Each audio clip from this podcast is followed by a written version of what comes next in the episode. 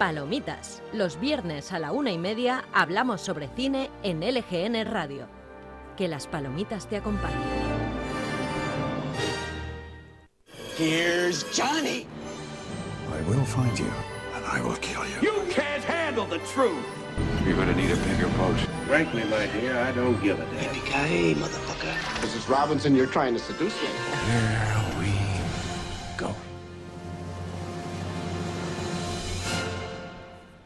Hola, muy buenas tardes. Ya por fin eh, palomitas. Esta es una hora más tarde. eh, pero ¿qué tal estás, David? Eso es, pues muy bien, nada, con, el, con ganas de empezar el tercer programa de esta nueva temporada. Hoy vamos a hablar de eh, Las dos caras de la verdad, Primal Fear. Exacto, película de los 90, bueno, Eso es, del 96, 96. con el actor, bueno, ya en ese momento muy famoso Richard Gere y por lo visto de las, bueno, la primera película de Edward Norton Sí, que su hasta estuvo nominado por esta película. Sí, estuvo nominado y ganó un Globo de Oro también a Mejor Actor de Reparto. Es- Eso es. Y bueno, eh, contando un poco para los que no la han visto, es un classic thriller, ¿no? De un caso que hay que resolver un misterio de un asesinato de un arzobispo. Eso es, un thriller ¿No? judicial. Exactamente, es, un, es bueno, es una historia bastante sencilla. Aquí en lo que nos gusta, lo que queremos analizar, lo que nos gustó mucho es el, el- el manejo de los personajes, ¿no? Porque la historia en sí es una historia que hemos visto muchas veces. Sí, si quieres, por poner en Pero contexto, bueno. eh, introduzco un Sí, poquillo en la sí, sí. historia y ya vamos con los personajes. Pues básicamente eh, tenemos a Richard Gere, como ha dicho mi compañero, que es Martin Bale, un abogado de Chicago, me parece que es. Eh, bueno, sí, que se ha sí. encargado de los últimos casos de... Es un abogado defensor y se ha encargado de los casos como de más repercusión de la ciudad de los últimos tiempos. Y eh, se da este caso, un caso en el que Edward Norton eh, aparece lleno de sangre en- y huyendo de la escena de un crimen que es eh, la del arzobispo mutilado que se han encontrado en su casa con setenta y pico puñaladas es. y se encuentran a este Edward Norton que aparentemente se declara totalmente inocente Sí. de hecho nos lo presentan como un- una persona retraída que balbucea con, con problemas sociales y demás y, y nada, eh, cogen a este Edward Norton, ah, no, a, Edu- a Aaron, se llama el personaje de Edward Norton en este caso, eh, lo cogen y eh, Martin Bale, digamos que coge este caso como una especie de, de Pro reto bono, ¿no? personal. Sí. Sí, exacto, y lo hace porque- gratis, ¿no? Sí, totalmente. De hecho, se ofrece él y le dice, eh, yo no... De hecho, tiene una frase que, que yo creo que define bastante bien el leitmotiv de la película, que le dice algo así como, eh, yo no sé si eres eh, inocente o culpable, eh, yo lo que quiero es ganar. Lo único que me importa es ganar. es. Y realmente es un poco como el leitmotiv de este personaje, que ahora nos contrasta un poco, pero que básicamente pues es este tipo ambicioso que, que quiere su, su bienestar laboral y personal a toda costa. Sí, exacto. Vemos aquí un personaje hecho y derecho para Richard Gere, o sea, le queda perfecto. Lo hemos visto actuando de esta forma varias veces.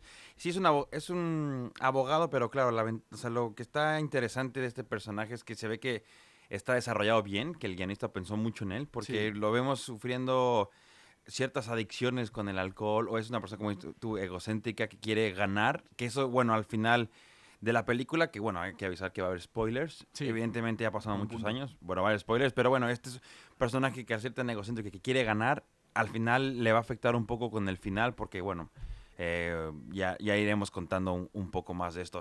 Y tiene un, bueno, eh, es un personaje que acaba de tener, un- acaba de cortar una relación, ¿no? Que es justo su contrincante, la que va a apoyar a, la que va a ir en contra de, Sí, eso, digamos, la, la fiscal, digamos. La fiscal que va a ir en contra Eh, de Edward Norton. Sí, eso es, es guay porque sí que es verdad que nos presentan a los personajes como con un trasfondo creado ya. Exacto. Entonces, la primera interacción que tenemos entre Richard Gere, entre Martin y esta fiscal es eh, una conversación que tienen en una fiesta, en un encuentro, en el que hablan de como de, de haber mantenido ellos hace relativamente poco una relación de, de seis meses o algo así. Creo que es como una cosa muy liviana. Y también en esta pequeña conversación introductoria en la que nos dejan entrever el pasado de los dos, eh, sí que nos dejan también entrever como la, la actitud de un Richard Gere, mm, lo que tú has dicho, muy soberbio, muy Eso. seguro de sí mismo, Sí. cómo coge a esta chica por detrás, le dice quieres bailar, es como Sí. una persona muy segura. Que, que en todo momento sabe lo que quiere y, y que, bueno, claro, esto se traducirá luego a su Sí. ambiente laboral y a cómo Sí, se va que le, el le gusta mucho esa vanidad, ¿no? O sea, Sí, empieza que vanidoso. todo el mundo sabe quién es. Él es una persona que la pasa en la calle y la gente lo puede nombrar y, y él es feliz con eso. él es Totalmente, feliz lo que quiere es estar en las señalen. portadas de revistas y estar en boca de toda la gente. Sí, entonces, bueno, como dice David, acepta el caso y aquí empieza, eh, digamos, el thriller, porque es- está claro, ¿no? Como que te da a entender que es obvio que fue Edward Norton el asesino, porque este es el único que tiene sangre al principio y es, o sea, todos saben que es obvio que es él, pero bueno, Richard Gere siempre en un momento sí creyó que no había sido él. Sí. ¿No? Hasta que ya vemos lo del tema del, del vídeo, que es cuando se desvela un poco un tema Ahí importante. está el punto un poco eh, dinamitante, porque sí que es verdad que Richard Gere va generando, bueno, vamos a llamarle por su nombre, Martin Bale, Martin Bale. va generando con este Aaron una relación cada vez más cercana, hasta que llegando a un punto de la película, como hemos dicho, vamos a tratar de hablar con spoilers, así que Sí. le doy. Sí, sí, sí. Eh, en una parte de la película eh, aparece un vídeo, bueno, digamos que entra un, un tercer personaje eh, relevante para la trama, que es este otro monaguillo. Porque cabe Mm, decir sí, que Aaron, sí. el que ha cometido el delito, el que ha matado al arzobispo, es uno de los monaguillos del arzobispo. Otro es. dato que apunta claramente a que es posible que haya sido él. Y entra este tercer personaje en Discordia, que es otro monaguillo que encontramos en la casa de Aaron, como revolviendo sus pertenencias o lo que sea. Y luego descubrimos que lo que se ha llevado de ahí es un vídeo. Sí.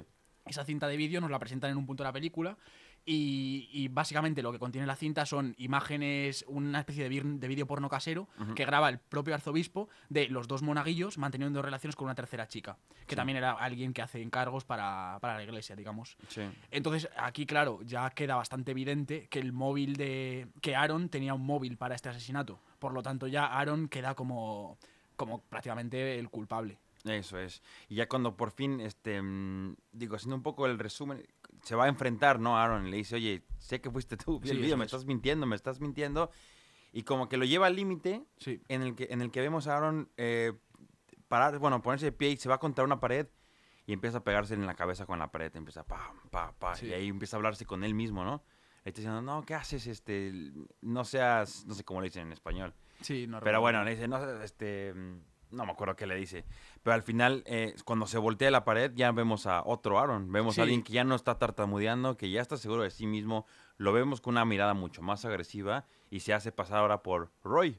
Eso es. Sí, es que es lo que tú dices. Vemos a Aaron como, como una ovejilla prácticamente. Es el, el prototipo de una persona retraída, con dificultad de habla, eh, que, que, vamos, que básicamente es incapaz de hacer nada a los ojos de nadie. Y de repente, tras esta, este golpe de violencia eh, verbal, Sí. eh, Aaron se da la vuelta y su cara es completamente otra y es, es eso, aparece Roy que eh, digamos que es la personalidad, poco a poco lo iremos sabiendo, pero digamos que eh, Aaron o Roy tiene un trastorno de, de personalidad múltiple y eh, todo esto, todos estos sentimientos que Aaron no quiere para sí, digamos que los ha los ha retraído a, este otro personaje que ha creado para contener todo eso que no quiere, o sea, toda esa ira, toda esa violencia, que es Roy, digamos. Sí, que es cuando es el primer twist del guion, Sí, ¿no? Que el primer... primer giro impactante. Eso es. Que bueno, te lo puedes ir entreviendo al final, pero, pero realmente es un giro importante, sí. Sí, porque ahí como que Richard Gere se vuelve a inspirar para seguirlo defendiendo, diciendo que es una persona con... Con eso, con... Mm, sí, eh, eh, ¿Cómo se llama? ¿El esquizofrénico? Bueno, es, es, eh, disociación, es un trastorno de la personalidad múltiple. Bueno, un- ajá, con ese trastorno es como, ah, pues sí tengo un caso que puedo Exacto, defender porque puedo por irme a puedo con- tirar. Y tiene la amiga psiquiatra, ¿no? Que le está diciendo Eh, un poco cómo le puede... también eh, es importante decir que eh, desde el casi el principio del, del juicio eh, cuenta con una psiquiatra que ahora mismo no recuerdo cómo se llama, bueno, tampoco muy relevante. Bueno, es la actriz Francis McDormand, igual Ajá. ya ganadora de Oscar por la peli. Bueno, sale en Fargo y bueno, es bastante Ajá. famosa. Y cuenta básicamente con una psiquiatra que evalúa psíquicamente a esta persona. Y que, bueno, va llegando a las mismas conclusiones que Richard Gere. Porque Sí. digamos que la psiquiatra no se percata de lo que está pasando hasta que eh, Aaron no dinamita con, con Martin y se convierte en Roy por primera vez. Sí, Que aquí ex- es cuando se dan cuenta los dos.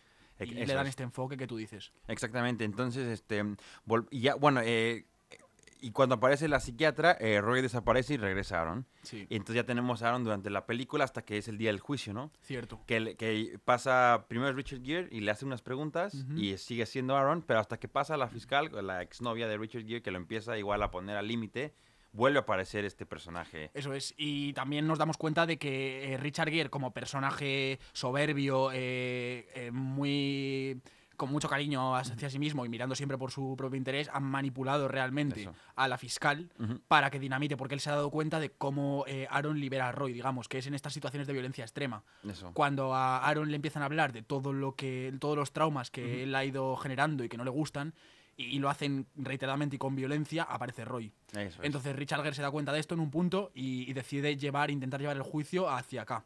Entonces la fiscal pone a Aaron contra las cuerdas, recordándole todo esto que a él no le gusta escuchar, y de repente aparece Roy.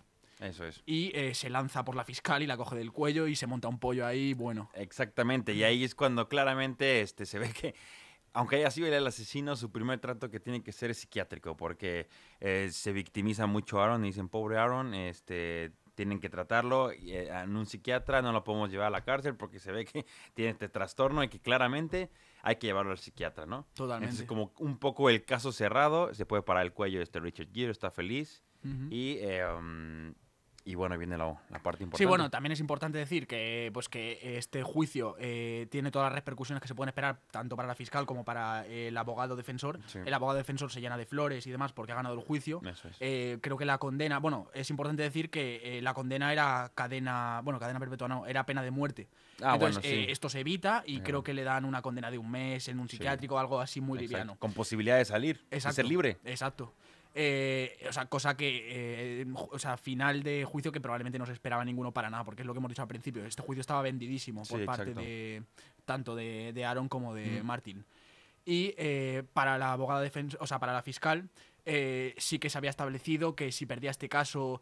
Eh, bueno, porque es importante decir las conexiones que tenía la fiscalía, es decir, los jefes de esta exnovia de Martin, Sí. con eh, la- el, el obispado, Claro. con el arzobispo, porque por lo visto eh, había ahí diferentes tratos de, de inversiones, de digamos que estaba un poco corrupto eso. Sí. Entonces, claro, el fiscal, el jefe de, de, de la exnovia, pone contra las cuerdas a la exnovia y le dice, o ganas este juicio y salimos con nuestro nombre limpio, tanto nosotros como el arzobispo, o estás despedidísima. Sí. Entonces, es claro, eh, esto eh, al final pues es así. Y entonces al final tenemos a esta exnovia eh, pues triste y apenada por haber perdido el juicio.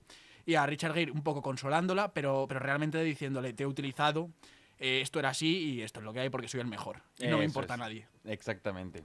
Y eh, bueno, eh, digamos que estos son un poco las conclusiones de, de, esta, de la chica como tal. Pero tenemos un último giro porque quizá es más conocido la película, Sí, que es bastante impactante. Si Sí, sí, que es cuando mm, eh, ya llega Richard Gere, está en, el- está en las, bueno, no es una celda, está en, pues en el, detenido en el Sí. edificio este en Chicago, ¿no? En los tribunales, no sé dónde Sí, sea. imagino. Y va con él eh, y le dice, oye, eh, le cuenta un poco el resumen, cómo quedó la sentencia, que en un par de meses puede hasta incluso estar libre si es que pasa bien la, la fase del psiquiátrico, pero que no tiene que ir a la cárcel, que puede estar tranquilo y no sé qué. Y bueno, eh, vemos a Aaron cómo se levanta, le da las gracias, le da un abrazo. Y le dice, oye, muchas gracias por todo. Y Richard Gere, le dice, cuando quieras, empieza a ir. Y le dice, oye, por cierto, este... di- ah, bueno, es que bueno. Le dice, oye, por cierto, siento mucho... Dile lo siento a la fiscal, no me acuerdo cómo se llama. Eso, ¿no? eh, no recuerdo. Bueno, pero- dile mucho a la fiscal, dile que lo siento por este, por la haberla lastimado en el cuello.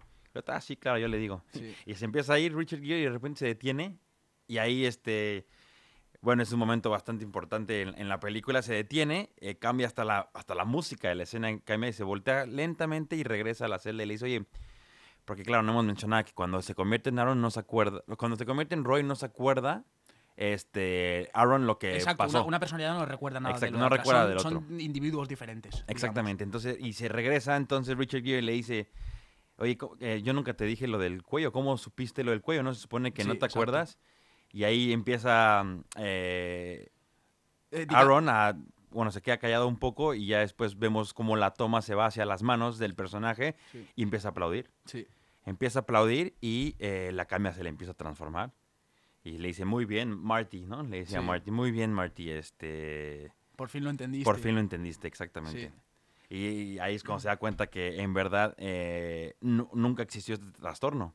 Claro, o sea, realmente es- nunca existió Aaron. Eh, El- es lo que es, la- es una frase de la película, ¿no? Sí, Que le dice, totalmente. O sea, de hecho, eh, antes de esto, eh, sí que es verdad que Richard Gere no entiende el 100% de esto. De hecho, le dice, eh, bueno, entiende que le ha engañado y, y le dice, eh, eh, pero entonces Roy no existe. Y le dice, joder, realmente no lo has entendido. El Exactamente. que no existe es Aaron. Eso es. Y ahí es cuando se le pone ya una cara de póker tremenda a Sí. Martin Bale, porque mm, también te dejan entrever en la peli que ha ido desarrollando una relación de, de paternalismo, de, Sí. de colegueo con este Aaron. Sí, Porque al exacto. ser tan frágil también y demás, era como su protector ya prácticamente. Y, y claro, esto le sienta a Richard Gere como una pata en el culo. Sí, exacto. Y bueno, en los últimos dos minutos de la película es él yéndose del lugar, Sí. callado, cabizbajo, con cara de sorpresa, pero a la vez no está dispuesto, su- por su forma de ser, en decirle al juez, oye, es que me engañaron. Exacto. Porque si no perdería un caso y ya no sería el abogado famoso exitoso. Entonces, te da a entender que se va a quedar callado y no va a decir nada. Porque, Exacto, digamos que antepone un poco su, su profesionalidad, su, su rango laboral a la moral. Al hecho Sí, de decirle al juez, esto está Eso mal, tenemos que revisar esto de alguna forma. No, Richard Gere se lo calla y para adelante. Sí, exacto. Y, sí, y cualquiera diría que es un final anticlimático, por lo que tú dices, porque es un final como joder, te dan ese golpe tan potente Sí. y lo último que tienes es a un personaje andando cabizbajo. Sí. Pero, pero realmente el significado de detrás es, es potente. Además, vemos que eh, va- el personaje sale del edificio y en, una, en la entrada por la que va a salir, digamos como que está toda la muchedumbre. Toda la prensa reunida, también exacto, está toda la ahí prensa. como para felicitarlo. a felicitarle y demás. Eh, pero claro, él va por la salida de atrás y decide salir por una especie de, de- de entorno como eh, muy urbano, muy, Exactamente. muy dejado todo, o sea, Sí. como acompañando también a lo que el personaje tiene en la cabeza en ese momento. Que aparte está, está interesante porque empieza él siendo el protagonista, yendo también andando un poco, conociendo todo el mundo y acaba con él cabizbajo sin querer que, o sea, y no quiere que nadie se le acerque, no quiere que nadie le hable, entonces vemos una transformación de personaje increíble. Y un círculo perfecto cerrado, lo que tú has dicho, es eh, un comienzo muy similar al final, es verdad. Exactamente. Y bueno, lo que decían que iban a agregar la escena, de hecho cuando en el Blu-ray estaba leyendo que en el detrás de escenas querían agregar este el juicio en la que sí culpan a Aaron y a Roy, pero como que al final el director dijo, no, es un final que, que no hace falta justo por el personaje de Richard Gere, está perfecto que acabe con ese, con este conflicto moral que va a tener que lidiar el resto de su vida. Totalmente. Porque por sí es eso, o sea, eh, se ha visto superado por un tío súper listo, como es este. Roy, que ha generado una personalidad eh, de una persona, como hemos dicho, retraída, eh, balbuceante, de la, que, de la que no puedes no fiarte, ni sentir pena. Y, y realmente es, Roy es un auténtico cabrón, eh, Sí. no, no le importa nada, está lleno de ira. Y, y, pues eh, básicamente es esto. Y es lo que tú has dicho al principio, es una película de puro desarrollo de personajes. Sí, sí, porque la historia es normal, o sea, es un caso que se resuelve y que lo hemos visto muchas veces, es una fórmula que funciona. Totalmente muy bien contado, Sí, sí. pero sí es una historia de lo más normal. Pero sí que es verdad eso, que el desarrollo de personajes, el, el director, que no lo hemos dicho, pero es Gregory Hoblit, no sé si le tienen muy ubicado, yo no, No. particularmente. No, la verdad es que investigando un poco, eh, creo que hizo una que se llama Looper, que es bastante Ajá. mala con sí, me quiere Bruce sonar. Willis y, Sí, sí, sí. Y el... ¿Y Anderson puede ser? No. No, es Bruce Willis y el que le hace de, de Robin a The Dark Knight Ah, Rises. pues no, no la ubico. Bueno, ese. Ok. Eh, bueno, pues eh, eso, el director yo creo que tenía muy claro de eh, este es el principio y el final de cada uno de mis personajes Sí. y los voy a llevar eh, de la forma que convenga. O sea que por ese lado muy bien. Así que a pesar de que hayamos hecho, hayamos spoileado la película, ya solo por el, el caminito, el desarrollo que tienen los personajes, invitamos a verla igual porque Sí, no, exactamente. no den mejora, desde luego. No, aparte como... Aunque no te esperas el final final, este, vale la pena verla porque es una película de los noventas que entiendes a lo mejor que gracias a este tipo de thrillers hoy en día ves ciertos thrillers un poco más elaborados o en los que les tienen que explotar más la cabeza porque tienen que cada vez ser más creativos para hacer un thriller, como estábamos hablando la de eh, puñales en la espalda. Eh, puñales por la espalda, sí es verdad que, Que- que que quizás se- haya dado el caminito, ¿no? A que alguna luego pueda ser más sofisticada y tal, sí. Sí, porque ya como que este si haces una película adaptada de los 90 ahora ya queda muy claro quién es el malo, queda muy claro cómo Sí. funcionan las cosas y cada vez tienes que ir desarrollando Sí, era- es mejor. muy, muy de blancos y negros. Exactamente. Pero, pero sí que es verdad que funciona bien igual. Bueno, también cabe decir, se nos ha pasado una cosilla. eh, también, digamos que la peli, más allá de esto, también incide un poco, yo creo, en, pues eso, en los trastornos mentales y en cómo a este Aaron se le ha. Bueno, Aaron, ahora que sabemos que es Roy, cómo se han Sí. ido generando. Y es detallito nimio, pero sí que es verdad que se comenta que, que Aaron barra Roy eh, tiene este, esta disociación de la personalidad desde los 12 años, porque lo dice en un punto de la película, y sabemos que eh, su madre está muerta Ah, es desde un punto, que ha sufrido, se nos eh, deja entrever abusos sexuales por parte de su padre.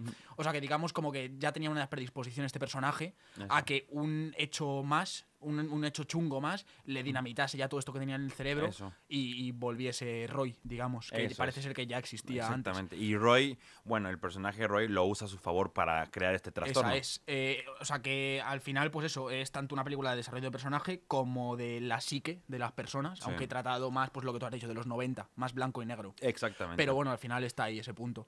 Y también muy interesante, la verdad, el trato de Aaron y, y su disociación y sus problemas mentales. Sí, sí. Y bueno, eh, eh, ya para el, el, el- ¿Cuántas palomitas le pondrías a...? Palomitas. Primal Fear. Mm, Pues en plan, teniendo en cuenta cuándo salió y su- cómo estaba Eso el thriller en claro. esa época y demás, eh, yo creo que mm, es tres palomitas y media. Me iba a atrever a ponerle cuatro, Sí, pero creo que cuatro tenemos que tener. pero igual tenemos que ser tener más los Sí, pies en la tierra. Sí, igual. Tres, tres y media palomitas. Porque claro, es una película, no sé si funcione si la hacen en el 2020.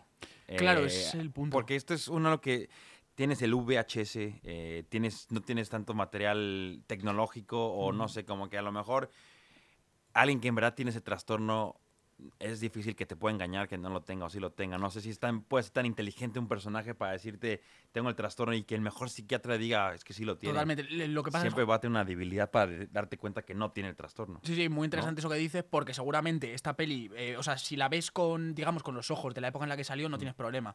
Pero si la ves a día de hoy, sí que es verdad que puedes sacarle mucho ese tipo de fallos. De, bueno, fun- eh, realmente funcionaría así una persona con este tipo de trastornos, ta, ta, Exacto. pero esto en los 90, por lo que sea, ¿sabes? Por Sí. mm, falta de información o Eso. por, sim- simpleza, ¿sabes? Nuestra, de criticar las cosas.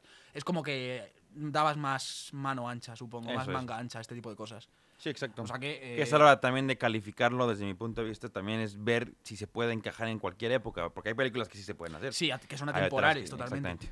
Pero bueno, este, bueno, esto ha sido la, el Primal Fear. Eh, Sí, Vean sí. a ver. Bueno, está en, está en, en Eh, Amazon. En Amazon Prime, Se la recomendamos muchísimo. totalmente. Y bueno, nos queda un poco de tiempo para un par de noticias o para que eh, pues, hablemos un poco de los estrenos o qué estás viendo en este momento. Sí, si quieres comentamos un poco lo que hemos estado Sí. viendo. Bueno, a ver, yo vi Mulan, eh, tengo que decirlo, porque se acaba de estrenar. eh, era la apuesta de Disney Plus, pero bueno, me quedé un poco con mal sabor, mal sabor de boca porque sí quería. Yo las canciones, quería Mushu, quería el Mulan de. Pues el de Disney. Como están haciendo los live actions, así, que ya, ya los acepté. Al principio me costaba trabajo, sí. pero bueno, ya los acepté. Entonces me hubiera gustado que respetaran un poco el. Solo con las canciones, me hubiera, bueno, y con el dragón me hubiera sido suficiente, pero aquí te presentan un Mulan, este, que la historia es obviamente muy parecida, pero agregan personajes que no me molesta tampoco. Una bruja, este, los, no son los unos, son de otra tribu los que van a atacar. Eh, um, los efectos sí están buenos, pero lo hemos visto en el 2000 con la de Crouching Tiger, la de Hidden Dragon, que es una película pues ya de más de 20 años. Entonces tampoco es fueron este algo que, que fuera las, o sea, no fueron los mejores efectos que pueden hacer en el 2020. Pero es una película que, bueno, igual está en Disney Plus. eh, no sé. mm, no sé si te la podría recomendar. No recomendamos. Yo creo que no. Vaya. Pero bueno. Bueno, la verdad es que, o sea, me lo esperaba. Yo con eh, los, estos remakes de Disney estoy bastante reticente. A ver si llega ya el remake que yo diga, joder, están haciendo las cosas guay. Y bueno, yo por mi lado, lo más reseñable que he visto ha sido 30 monedas. De los dos primeros capítulos, tenía pendiente el primero, este fin de salió el segundo. Y muy, muy guay, la verdad. Como dije la semana pasada, me parece, es totalmente eh, película de terror eh, de Alex de la Iglesia, que, o sea, que es sinónimo de personajes muy locos, guiones muy locos, eh, situaciones llevadas al extremo, Pero producción un poco de qué va la historia. Eh, pues básicamente, eh, digamos que hay una especie de organización eclesiástica buscando las monedas de Judas, que son Ok. 30 monedas con las que, bueno, estas 30 monedas con las que Judas vendió a Cristo, digamos. ¿Pero en Jerusalén pasa esto? Eh, en- no, bueno, el- la serie abre en el Vaticano, Ah, vale, con vale. una especie de persecución entre esta organización eclesiástica y una persona que tiene una de las monedas. Y bueno, digamos que se hacen con ella y, y hacen una mención a un sacerdote y a un exorcismo. Y en español todo. Sí, claro, todo Vale, en español. O sea, la, la película es, es, eh, doblaje original español, Vale. actores españoles, eh, producción de HBO, pero bueno. Y básicamente eh, tenemos esta escena de apertura y nos comenta, esta religión eclesiástica hace un comentario como de un sacerdote que ha hecho un exorcismo, sin más. o sea, y bueno, luego eh, damos un salto y nos vamos a un, a un pueblo de cerca de Toledo, puede ser, me Vale. parece, en el que nos presentan a un sacerdote eh, de dudosa reputación porque es un sacerdote eh, como muy cabizbajo, muy depresivo, eh, que le da el boxeo Sí. eh, y, que, y con muchas cosas oscuras detrás. Y nos van presentando un poco a este personaje. Sabemos que acaba de llegar a esta ciudad, a este nuevo pueblo y demás. Y eh, bueno, básicamente nos presentan a una serie de personajes, todos muy interesantes, muy escritos. Se nota que está la iglesia detrás, si has Sí. visto más producciones suyas. Y eh, básicamente se van dando situaciones, digamos, eh, se van dando situaciones y... Y bueno, eh, digamos que es una serie muy Lovecraftiana de terror, eh, en la que pues este cura se involucra con esta secta eclesiástica y las 30 monedas de por medio y eh, con el resto del elenco del pueblo pues moviéndose alrededor.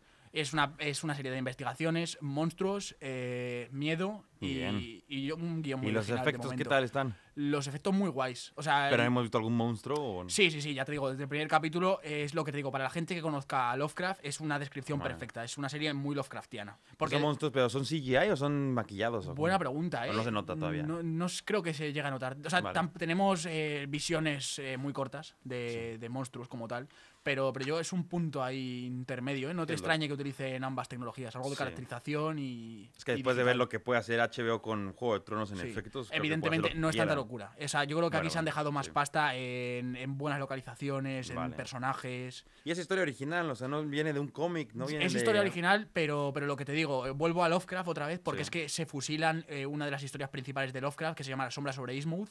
Si quieres investiga un poco, Vale, a quien le vale. interesa que investigue un poco por ahí. Digamos que es el concepto de la sombra sobre Eh, pero llevado a un pueblo de Toledo, con eh, un cura con un pasado mm, chungo, relacionado con esta secta eclesiástica de Roma, que Pues busca sí. las 30 monedas. Pues me la Y a ver cómo va evolucionando. Pues sí, y, pero no serán muchos, ¿no? Por el tema de la Yo diría que ocho capítulos. Como esta, esta estela que están siguiendo las series últimamente de, de ocho entregas. Ocho, seis, ocho entregas, no sé decirte. Vale, vale, genial. Oye, bueno, ya se nos acaba el tiempo, así que tendrás que decirnos qué vamos a ver para la siguiente semana. Pues para la siguiente semana eh, lo hemos pensado, lo he pensado un poco sobre la marcha, la verdad, pero es una peli a la que tengo muchas ganas de abordar, más que por la película, porque me interesaría también que comentemos un poco del director. Vale. Eh, la peli es Hereditary. Ah, bien, ya me la habías sí, recomendado. eh, bien, mi bien, bien. compañero se lo lía porque La la, tendré que ver de día, ya. tiempo. Sí, sí, claro.